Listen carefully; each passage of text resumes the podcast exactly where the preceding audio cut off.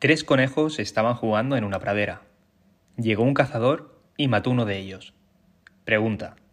¿Cuántos conejos se quedaron en la pradera?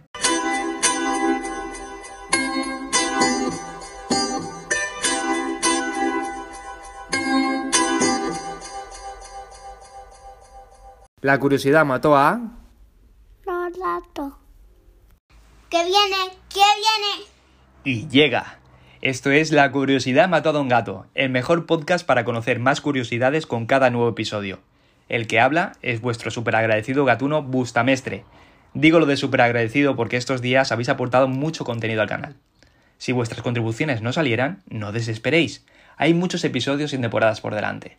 Actualmente, este es el episodio... El número 16 de la segunda temporada. Gracias, la gata unicornio. Sí, es que ahora Ainhoa es la gata unicornio y se nos ha hecho podcaster. Al final del presente episodio podréis escuchar un trozo del tag del padre y la hija de su canal de podcast, que también se llama como ella, la gata unicornio. Tengo el placer de ser su colaborador. Bueno, bueno, estás a prueba. Anda, que menuda secretaria más exigente. Bueno, seguidla porque dice muchas cosas graciosas e interesantes. Eso, eso. Y un beso muy grande para mis sonigatos. Y un tonteto para Yoli y, y Loren. Pero bueno, al final se va a hacer la jefa de todo. A ver, gatunos, os voy a hablar de algo un poco extraño. ¿Alguna vez habéis recordado algo pero realmente era diferente a como vosotros lo recordabais? Voy a concretar más. Os voy a hablar de un efecto que se produce en nuestra mente generando recuerdos que jamás han sido reales, pero que estamos seguros de que sí lo fueron. Pero esto se pone cada vez más raro. Si son más de una persona, normalmente grandes colectivos, los que comparten un mismo recuerdo que no tiene una base real, es decir, sin que hayan ocurrido. Este efecto se denomina el efecto Mandela. Recibe ese nombre porque su descubridora Fiona Brown se percató de que para ella y para muchísima más gente, el premio Nobel de la Paz, Nelson Mandela, murió en prisión en el año 1980. Sin embargo, la realidad es que fue libre y hecho presidente de la República de Sudáfrica en el año 1994 y murió en el año 2013. ¿Acaso existen diferentes realidades paralelas como en la serie mítica de Fringe? ¿O es que cuando intentamos recuperar eh, estos recuerdos solemos rellenar los huecos con conjeturas lógicas y experiencias debido a la naturaleza constructiva de nuestra mente? Dejo la pregunta en el aire para que la reflexionéis un ratito. Existen innumerables ejemplos del efecto Mandela. Uno es Darth Vader diciendo al héroe Luke, yo soy tu padre, cuando en realidad jamás dijo su nombre. Él decía No, yo soy tu padre. La canción We Are the Champions de Queen no termina con la frase of the world. El señor del popular juego del Monopoly lleva monóculo o no.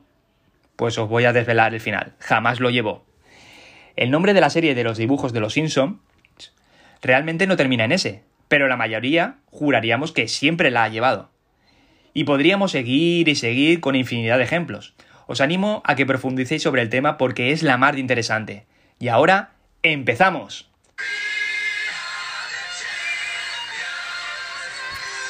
Of the World. Que no, que no, que así no se hace. Ah, vale, perdón, es verdad. Esperamos de usted.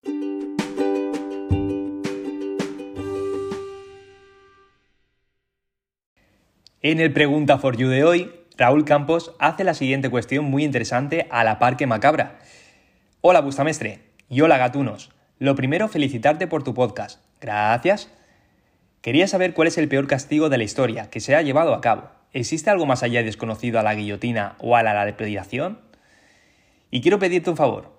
Felicita a mi hermana pequeña Rosa que cumple 17 añazos y como es gatuna, le hará ilusión escucharlo. Un abrazo, muchas gracias. ¡Miau! Pues Rosa, que disfrutes mucho de tu decimoséptimo cumpleaños y pedimos en mi nombre y en nombre seguro de toda la comunidad gatuna que se cumplan tus mejores deseos. Por lo que se refiere a la cuestión, vamos a avisar de que esta parte se va a poner un poco tétrica y si alguien es aprensivo será mejor que no escuche la respuesta a nuestro gatuno Raúl. Han habido diversos castigos, letales, en los que el acusado que se castiga con la pena de muerte tiene una manera más dura de sufrimiento antes de perecer. Hablabas de la guillotina o de la decapitación. Nadie ha regresado para describir lo que sintió tras perder la cabeza, pero se sabe que tras separarse la cabeza del cuerpo, La cabeza aún es consciente y por tanto puede ser capaz de observar a su propio cuerpo descabezado. Pero sin duda alguna, si tenemos que elegir como el sistema de tortura-castigo el peor de todos y que dejan a la guillotina incluso de misericordiosa, este es el toro de Faralis. Este sistema también puede conocerse como toro siciliano o toro de bronce, y fue creado por los griegos entre el 570 y 554 a.C., según se recopila en la biblioteca histórica. Su inventor fue Perilos de Atenas, y lo construyó para Falaris, tirano de Acragas. Consistía en una réplica de un toro hueca hecha de bronce, con una apertura por donde entraba el acusado o la persona a quien se iba a torturar. Se cerraba la apertura y se prendía fuego por la parte inferior del toro, asándose de manera literal hasta morir. Lo más curioso de todo es que se había diseñado con una especie de tubería interna con salida al exterior con la finalidad de que cuando la persona se retorciera de dolor y gritara, el sonido saliera por estas y diera la impresión de que el toro estuviera bramando. El humo salía por los agujeros del toro, pero estaban llenos de incienso para eclipsar el olor de un cuerpo humano quemado. Los huesos que quedaban eran convertidos en brazaletes. Cuando Perilos le vendió su creación a Falaris, le dijo, tu víctima será castigada y tú disfrutarás de la música. Lo que no se imaginaba es que Falaris le mandó meterse en el interior de su invento para comprobar que el sonido que se producía desde dentro se escuchaba bien desde el exterior, y entonces cerró la compuerta y encendió el fuego. Otras historias cuentan que lo sacó, pero terminó asesinándolo empujándolo por un acantilado. Y lo que Falaris nunca podía imaginar es que él iba a acabar muriendo dentro del toro también. Inventor y comisionado fueron víctimas de su propia medicina. También ya en la época de los romanos se tiene constancia de este castigo, como es el caso de San Eustaquio, que por decisión del emperador, Adriano, él y su familia eh, murieron en este toro. Y curiosamente, Cuentan que cuando abrieron la compuerta, la familia estaba muerta, pero sus cuerpos y sus ropas estaban impolutas. ¿Y vosotros qué opináis? ¿Existe algo peor? Espero, Raúl, haberte dado una respuesta digna y gracias por tu aportación. Un abrazo, gatuno.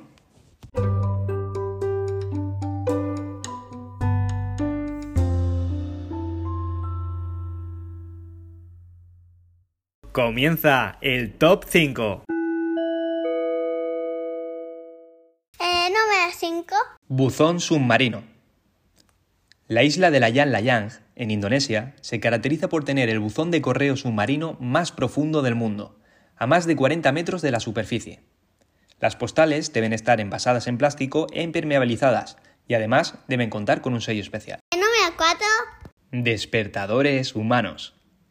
Durante la época de la Revolución Industrial, los primeros despertadores en muchos lugares de Inglaterra e Irlanda eran personas, existía la figura del denominado knocker up, y su empleo consistía en despertar a los trabajadores de madrugada para que llegaran a tiempo a trabajar en las minas y las fábricas de carbón.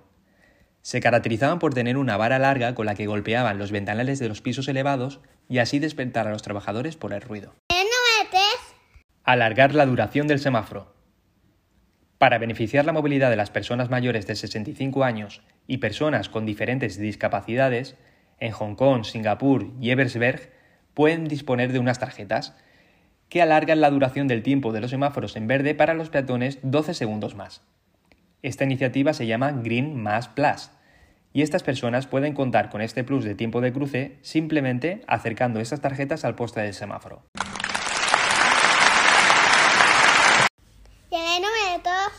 Votación con canicas.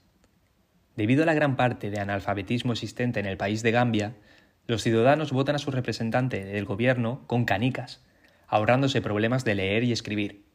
El Estado reparte una canica a cada uno de los ciudadanos, y estos ejercen su derecho al voto depositando la canica en contenedores con el partido o candidato de su elección. Y en lo más alto, el número uno. Juntar las palmas de las manos para orar. Este gesto viene de la antigua Roma, donde los presos eran atados con las manos unidas. Ante los gobernantes, antes de ser juzgados, los apresados pedían piedad o clemencia por sus vidas con las manos unidas al aire. Pasó el tiempo y esta imagen se volvió un gesto de lealtad y sumisión a Dios. Y ahora pasamos al momento de conectar con nuestra queridísima colaboradora. Adamaite. Hola, Adamaite. Hola, gatunos. Dentro de pocos días celebraremos Semana Santa y Pascua. Y aunque no será como otros años por efecto de la pandemia, lo que sí seguramente comeremos será la tradicional mona de Pascua. Su nombre dicen que proviene del árabe antiguo muna, arrendamiento de tierras tributado en especies, con tortas, huevos duros y otros productos agrícolas y que significa regalo o provisión de la boca. Pero yo os voy a contar la leyenda de la mona de Pascua de mi pueblo de nacimiento, Alberic, en Valencia, y que es famoso en toda España por ser la cuna del pan quemado, coronado por el caramuy, una cima esponjosa que se consigue batiendo la clara de huevo y es un secreto que ha ido pasando de generación en generación. Cuenta la leyenda que un rey sarraceno se instaló en Alberic. El rey quería que su hermosa esposa curase de una enfermedad que la estaba matando y por la que había perdido completamente el apetito. Mandó construir un gran palacio en medio de la montañeta que adornaba Alberic. Todos sus habitantes, enterados de la enfermedad de la sultana, la querían obsequiar con viandas, dulces, pasteles y frutas, pero nada de esto le devolvía el apetito. Días después, una mujer apodada la mona le preparó un misterioso manjar que tardó tres días en cocinar. Salió camino de palacio, cargada con la comida, tapada por un mantel blanco. Cuando llegó al palacio, pidió que la dejaran a solas con la sultana. Entonces la mona retiró el mantel y lo que apareció en el plato fue un dulce con forma redondeada y que parecía el pecho de una mujer, tanto por su forma como por su hermosura. Tenía un color tostado y muy blandito al tacto. La sultana, extrañada de este dulce tan raro, decidió probarlo, primero un trocito, después otro, y así hasta que lo terminó. Y de esta manera curó de su enfermedad, y el rey agradeció al pueblo de Alberic todo lo que le habían hecho por él y por su esposa. Así el llamado pan de huevo o pan quemao se convirtió en la mona, en honor a la mujer que salvó la vida a la sultana. Bueno, espero que os haya gustado esta curiosidad de mi pueblo y la he querido compartir con vosotros en estos días tan señalados. Bueno, catunos, hasta la próxima.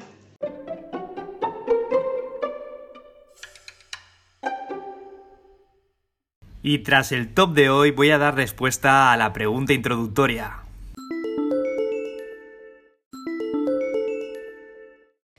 La solución a nuestro acertijo de los conejos en la pradera es más sencilla de lo que parece. Vamos a recordar lo que nos decía el acertijo. Tres conejos estaban jugando en una pradera. Llegó un cazador y mató uno de ellos. Nos preguntaban, ¿cuántos conejos se quedaron en la pradera? La solución es esta. Solo uno, el muerto. El resto, obviamente, huyó con los disparos.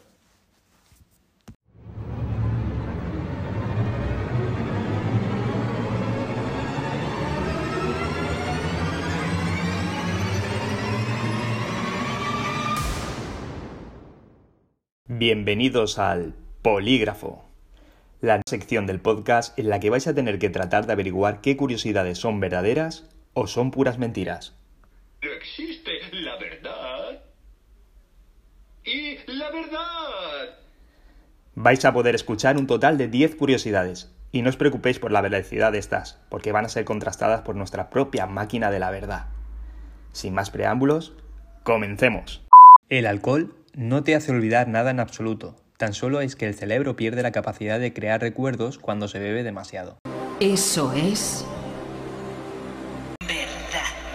En Holanda han instalado semáforos en el suelo para los peatones, debido a que la sociedad cada vez es más dependiente de estar viendo constantemente sus móviles. Eso es En Ayun, en el Sáhara, se han instalado pasos peatonales iluminados desde farolas para evitar la ocultación de los pintados por la arena del desierto. Eso es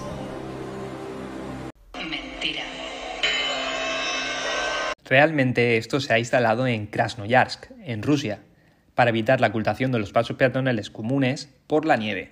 En Dinamarca, si no estás casado a tus 25 años, te dan por tu cumpleaños un baño de tomate, al estilo tomatina de Buñol. Eso es Sí te bañan, sí, pero con canela. La tienda Mars World Warehouse de Canadá instaló en algunas sucursales cámaras bajo cero para que los clientes puedan probarse la ropa de invierno en condiciones climatológicas reales, así como rampas congeladas para probar la tracción de las botas de invierno. Eso es Cuando una hormiga muere, la colonia devora su cuerpo para mantener limpio el hormiguero. Eso es mentira. Lo que en realidad hacen es colocar los cuerpos donde no molestan, lejos de la colonia, las entierran o la guardan en una de sus cámaras subterráneas, a modo de cementerio, para evitar infecciones o enfermedades causadas por la descomposición.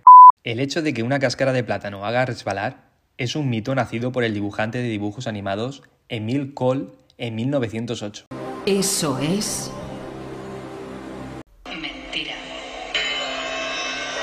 Al chafar una piel de plátano, los folículos adheridos a la cáscara desprenden polisacáridos, carbohidratos y proteínas que se combinan y crean una especie de gel.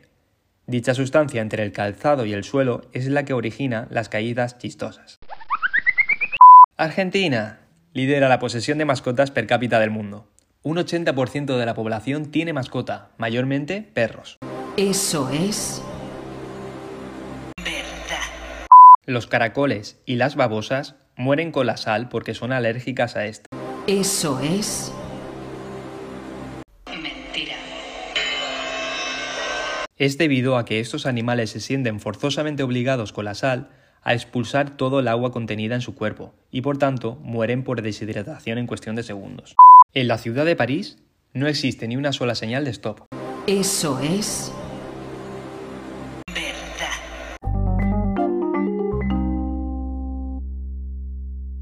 Y en el momentazo frase de este episodio 16 os propongo una, para cuando estamos inmersos en circunstancias que queremos cambiar y que no son negativas y deseamos acabar con ellas, o también aplicable cuando queremos reafirmar nuestros objetivos. Es la siguiente. Si estás buscando a la persona que te cambiará la vida, échale una mirada al espejo.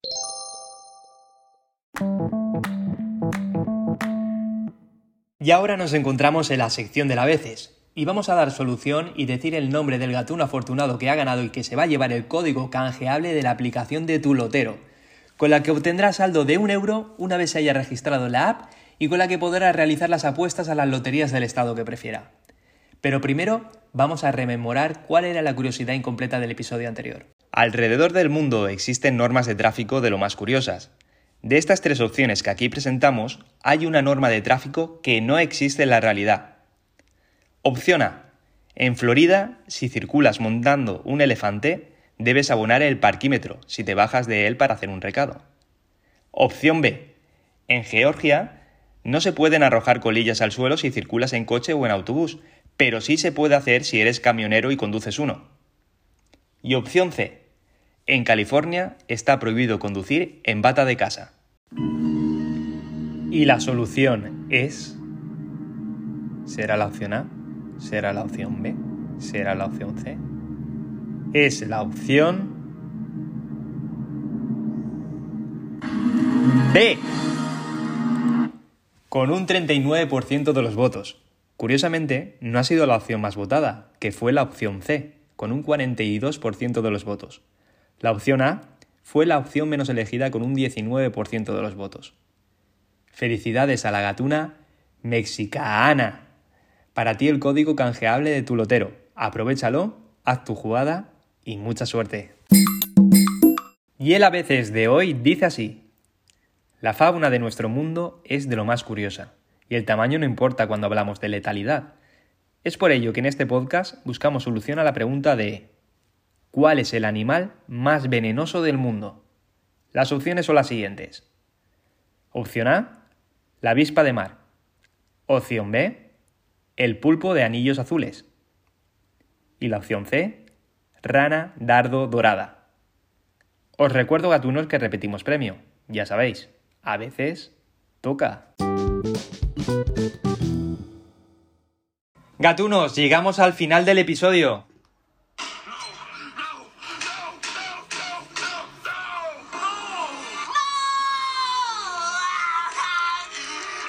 No os pongáis tristes, que habrán otros. Quiero recordaros, como siempre, que podéis escuchar este episodio y los demás desde vuestra plataforma de podcast favorita.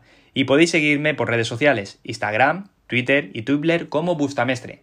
Si queréis colaborar con el Pregunta for You, participar en el a veces o simplemente dejar algún comentario, hacedlo mejor por privado de Instagram. Quiero mencionar a los gatunos que me lo habéis pedido. Patricia Monge, Daniel Ramírez, Néstor Ruiz, Carmen Salas, Carol Tebas y Verónica Torres. Saludos, gatunos. Tenemos una cita dentro de dos semanas, aquí, en La Curiosidad Mató a Don Gato. Y ahora, como lo prometido es deuda, os dejo un trozo del tag del padre e hija que hicimos en el podcast en el que colaboro, La Gata Unicornio. Eh, si fueras un animal, ¿qué animal serías? Bueno, ¿qué animal serías si fueras un animal? Eso yo lo tengo claro, el tuyo. Tú serías una gata. ¿Vale? ¿Y papá? Es tan difícil, ¿eh? Esta no se sabe. Un pelo. No, ¿El qué? una nutria. Es una notia. La nutria, papá te la enseñado alguna vez. Gatunos, esperamos que os haya gustado. Os animo a que me sigáis en mi podcast personal, La Gata Unicornio, y que os hagáis unigatos. ¡Miau! ¡Miau! Bye bye.